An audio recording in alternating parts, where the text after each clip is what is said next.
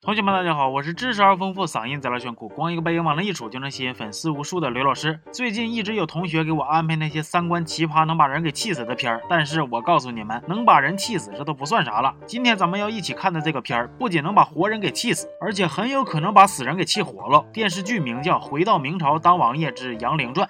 故事发生在明朝弘治年间。这一天，秀才杨凌搁自己的棺材里边醒过来，发现自己虽然又穷又失忆了，但是却有一个没有任何铺垫，一上来就爱他要死要活的姑娘，非得嫁给他当媳妇儿。我的妈，还有一碗手货！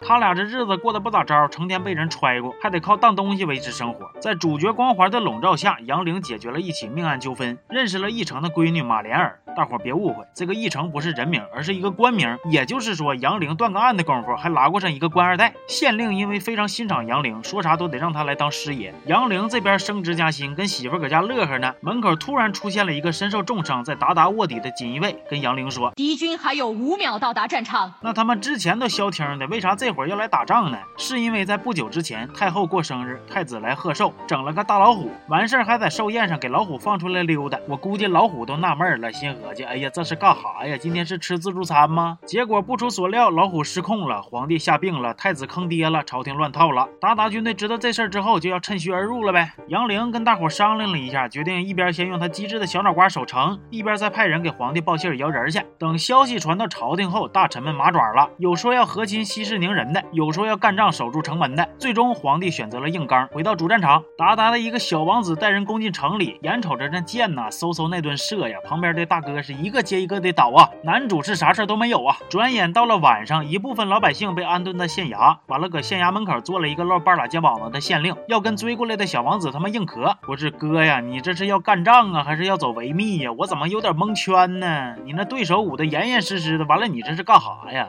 穿的这么塞个贼是打算色诱吗？结果就让人给捋了。该啊！紧急关头，杨凌出现，一把火下去，小王子被烤得外焦里嫩，从小鲜肉变成了小熟肉。这下两边打得更厉害了。眼瞅着杨凌他们快撑不下去的时候，援军终于到了，结果又因为轻敌中计，差点让人家给团灭。得亏杨凌机智，化险为夷。但是杨凌为了救人，和马莲儿一起被逼得跳崖。然而让我万万没想到的是，他俩跳个崖的功夫，还整了一个骚操作。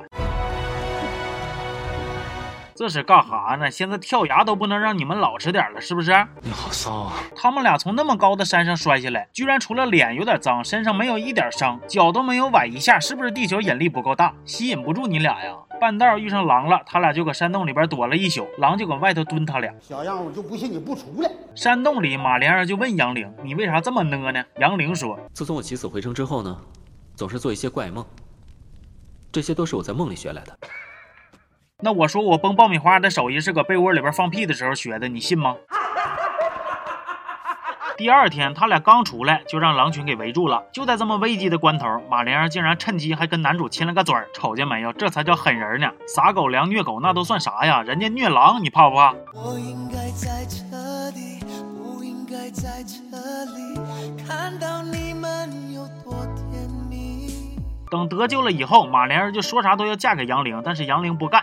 皇宫那头更有意思，皇帝一病不起，完了太子还不扛事儿，于是居然有大臣敢提出要废了太子。搁这儿呢，我插一个知识点，故事发生在明朝弘治年间，在位的是著名的一夫一妻的皇帝朱佑樘，媳妇儿一共给他生了仨孩子，但是活下来的就这么一根独苗，也就是说皇位只能传给太子。这种情况，大臣还敢提出废太子，就不怕皇帝把那龙椅拆下来削你们吗？于是不出所料的废太子计划也没成功。紧接着杨凌因为得到皇帝赏识，来京城做官，当上了。太子伴读，结果没多久又整出来一个花魁，被杨凌给迷住了。我也是整不明白了啊！演了七集，迷住三个姑娘，瞅他一眼就为他疯，为他狂，为他咣咣撞大墙了。凭什么？这个片儿据说改编自小说，原著我没看过，但是这个剧啊实在是太尿性了，悬崖、射箭、刀砍，反正就是咋的也弄不死这个男主。装棺材里都能自动复活，做个梦就能啥啥都能学会。是个女的，见着他就爱的要死要活，难舍难分的。他这得是个充钱玩家吧？完了，皇帝的独生子，大神说揣过就揣过，还要废了他？那你直接把龙椅拆了，搬你家去得了呗？皇位让你继承好不好？前面提废太子之前，大臣先是要夺太子的权，皇上生病，皇后管事儿，合计合计还同意了。我开始还以为是后妈呢，结果一查资料才发现，这居然是亲妈。编剧你就不怕把皇帝一家三口气活了来削你吗？行吧，这期就到这儿了，我是刘老师，咱们下期见。